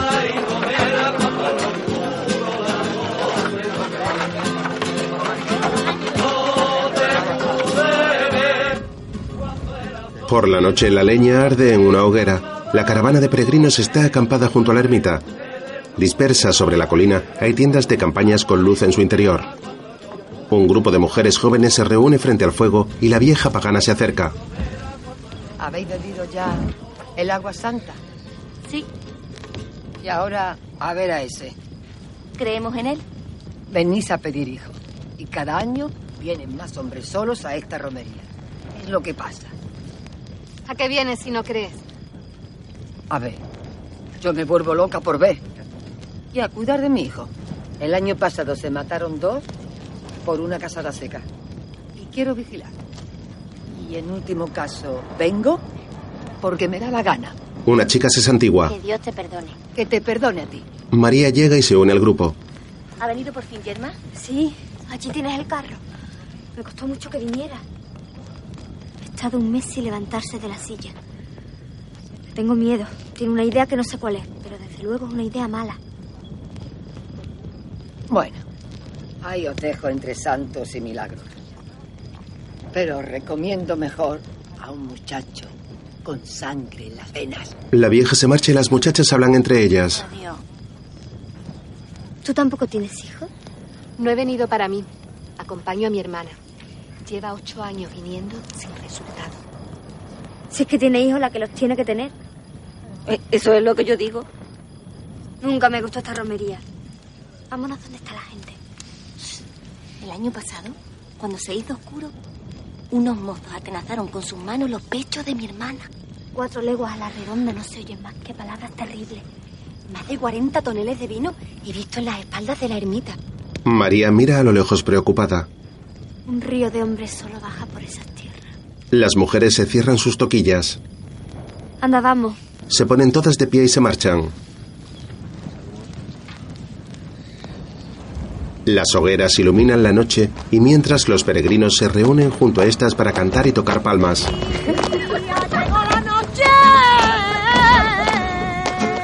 Una mujer canta y toca las palmas apasionadamente. ¡Ay, que la noche llegaba! Está en mitad de un gran corro frente a una hoguera. Todos la acompañan con palmas.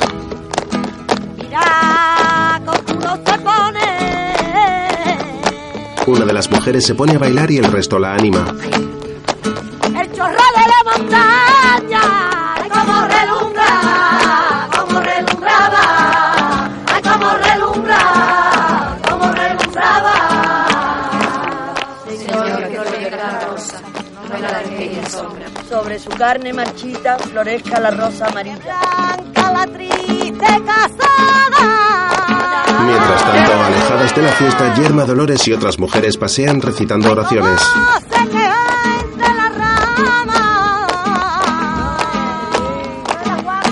Señor, que florezca la rosa.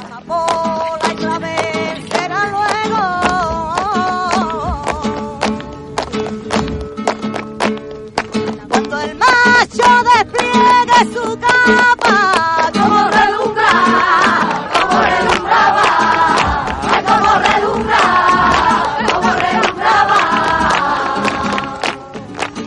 Señor, que florezca la rosa, no me la dejéis en sombra. Otra mujer sale a bailar junto al fuego.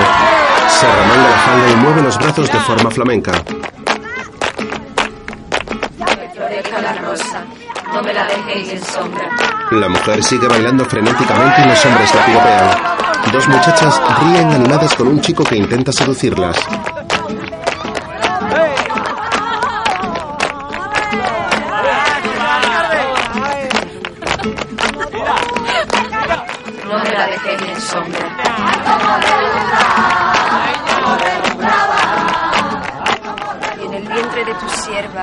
Llama pura de la tierra.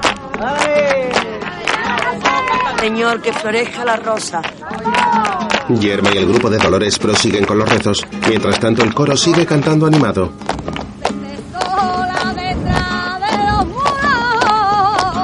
Una mujer con mantoncillo de flecos sale a bailar. ¿Dónde están las higueras cerradas? Señor, que florezca la rosa, no me la dejéis en sombra.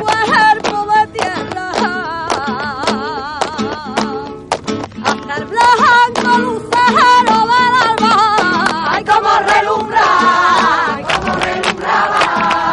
Ay, cómo relumbra. Sobre su carne marchita florezca la rosa amarilla. Sobre su carne marchita, florezca. Sobre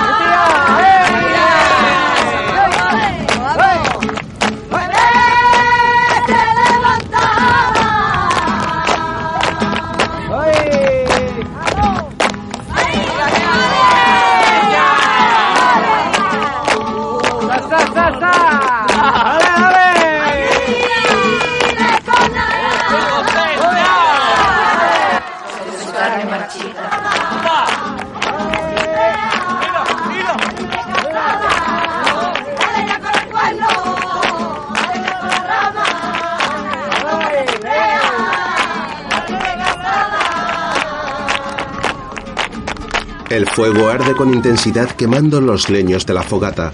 Yerma, con la cabeza cubierta con una mantilla negra, sigue caminando junto a Dolores con expresión triste.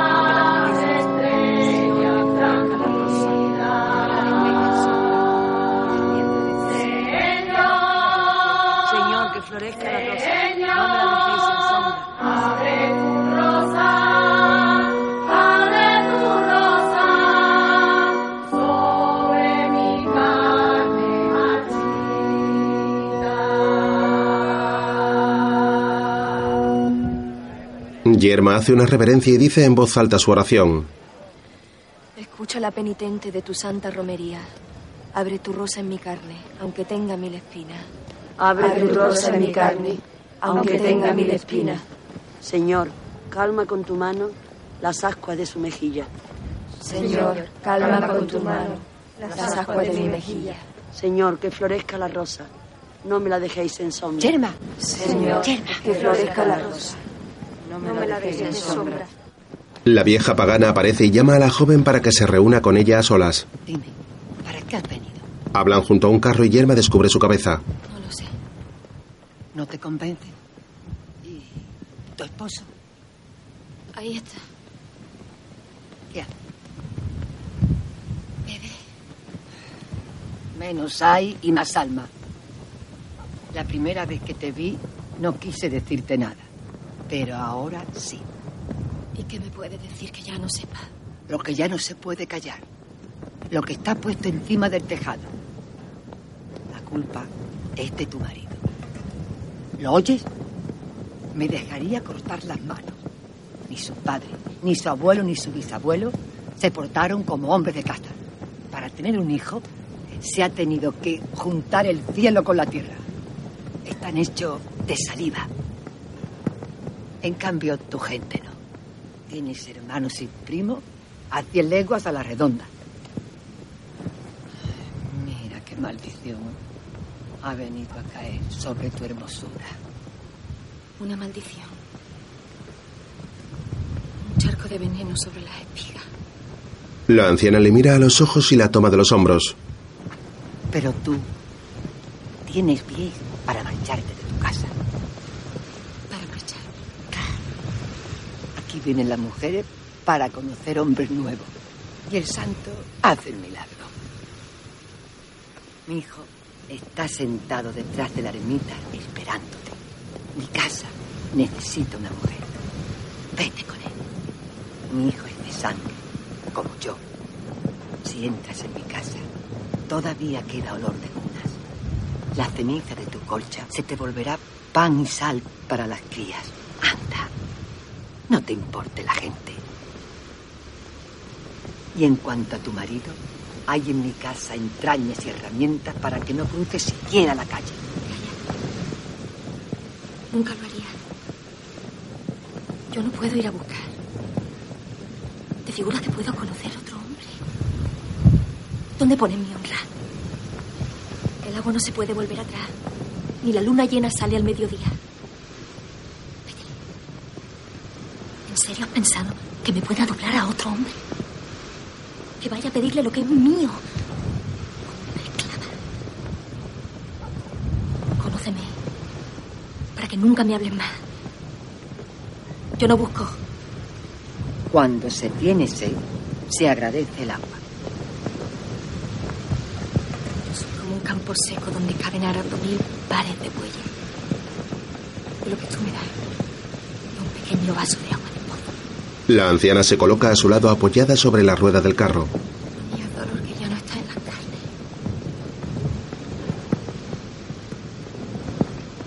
Pues sigue así. Por tu gusto es. Como los cardos del secano. Pinchosa. Marchita. Marchita. Sí, ya lo sé. No es preciso que me lo refriegue por la boca. Desde que me casé, estoy dándole vueltas a esa palabra. Pero es la primera vez que la oigo. La primera vez que me la dicen en la cara.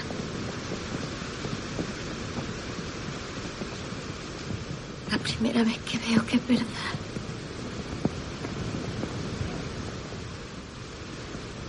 No me das ninguna lástima. Ninguna. Yo buscaré a otra mujer para mi hijo. Yerma la mira y echa a correr por el bosque. Ay, cómo se marchita de amor con el viento y el agua. Que diga quién espera. Que diga Que quién diga espera. quién espera. Que diga Que quién aguarda. Que diga quién aguarda. Que diga quién aguarda. Ay, ¿Quién con el vientre Ay, seco. Con el vientre La color seco. quebrada. Y la color quebrada. Yerma corre entre la oscura vegetación levantándose la falda para no tropezar. Mientras tanto, Juan se encuentra a solas frente a un pequeño fuego. Está sentado sobre una manta y bebe apoyado en un tronco. Entonces se incorpora y mira a lo lejos. Se dirige hacia su carro. Toma la botella de vino y se sirve más.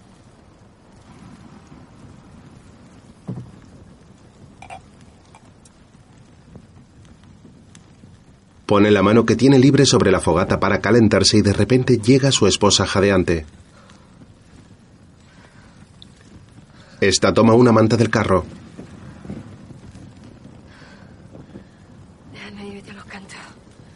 Juan le ofrece bebida, pero ella la rechaza. Se echa la manta por encima y se sienta junto al fuego. Es hora de que hable. Él se vuelve a apoyar en el tronco. Habla. Y que me queje. ¿Con qué motivo? Que tengo la amargor en la garganta. Y yo en los huesos.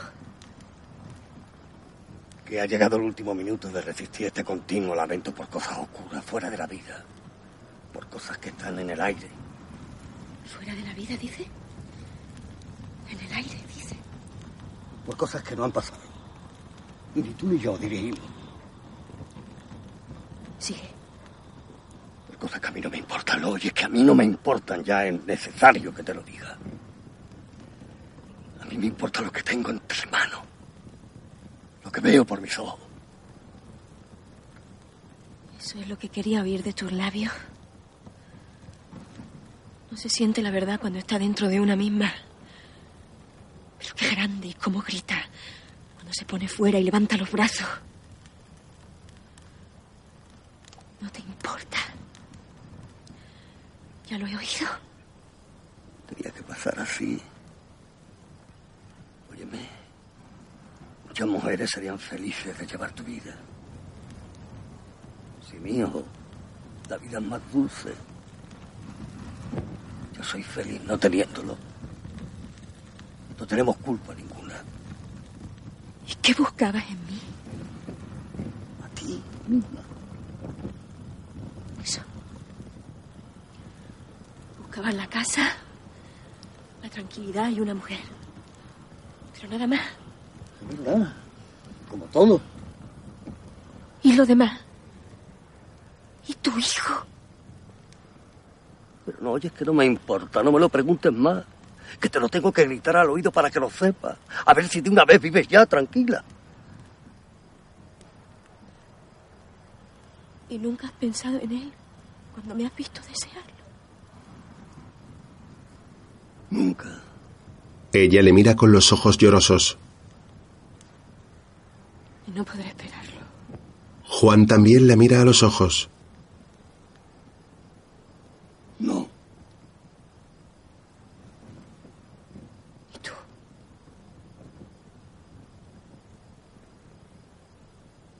Ni yo tampoco. Fíjate. Yerma, con expresión de dolor, baja la mirada.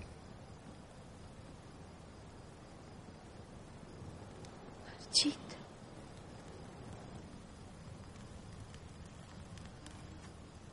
A vivir en paz. Su marido se levanta y se acerca a ella. Entonces se agacha y cuidadosamente le quita la manta.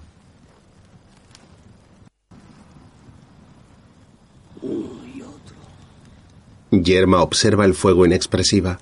Él le acaricia el pelo y le susurra al oído. Le quita la toquilla que lleva sobre los hombros. Entonces le desabrocha el botón de la blusa y busca sus pechos con las manos, pero ella se resiste.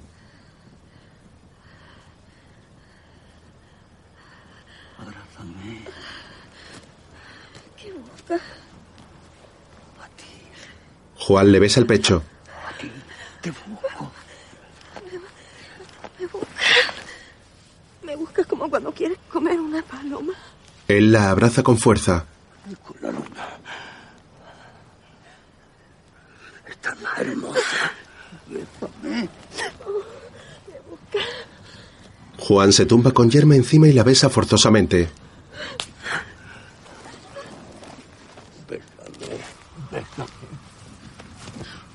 La abraza, pero ella se resiste.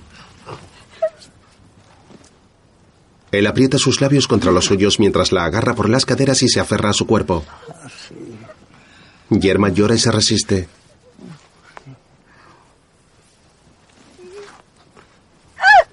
Tiene el cabello suelto y la blusa abierta. Entonces lleva las manos al cuello de Juan.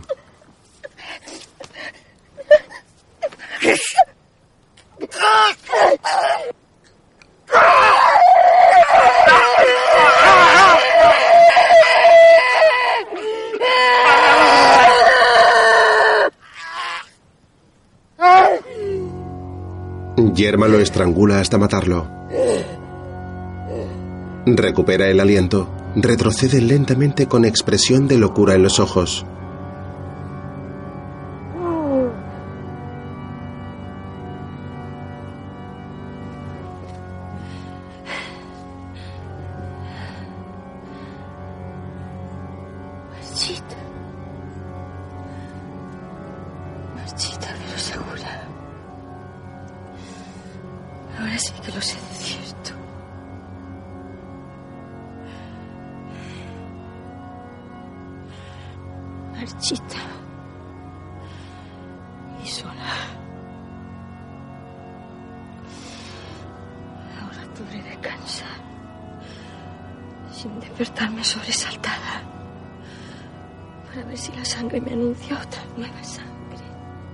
Juan yace muerto junto al fuego. El cuerpo seco para siempre. Yerma mira entonces al difunto. Mi hijo. Mi hijo. Mi hijo. María llega y observa atónita la escena. Yerma se da cuenta de que está allí. Mi hijo. Mira a la muchacha con ojos desgarradores. Esta contiene las lágrimas. Yo misma he matado a mi hijo. Continúa mirando a María con desesperación, pero esta sigue paralizada por el horror.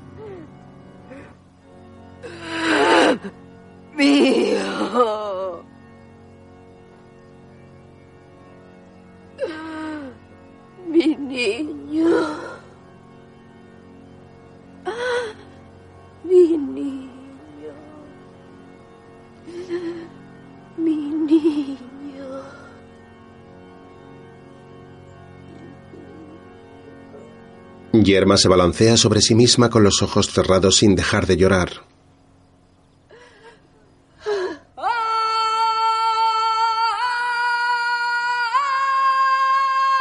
La imagen se funde a negro y aparece una dedicatoria que reza a mis hijos. A continuación, aparecen los títulos de crédito.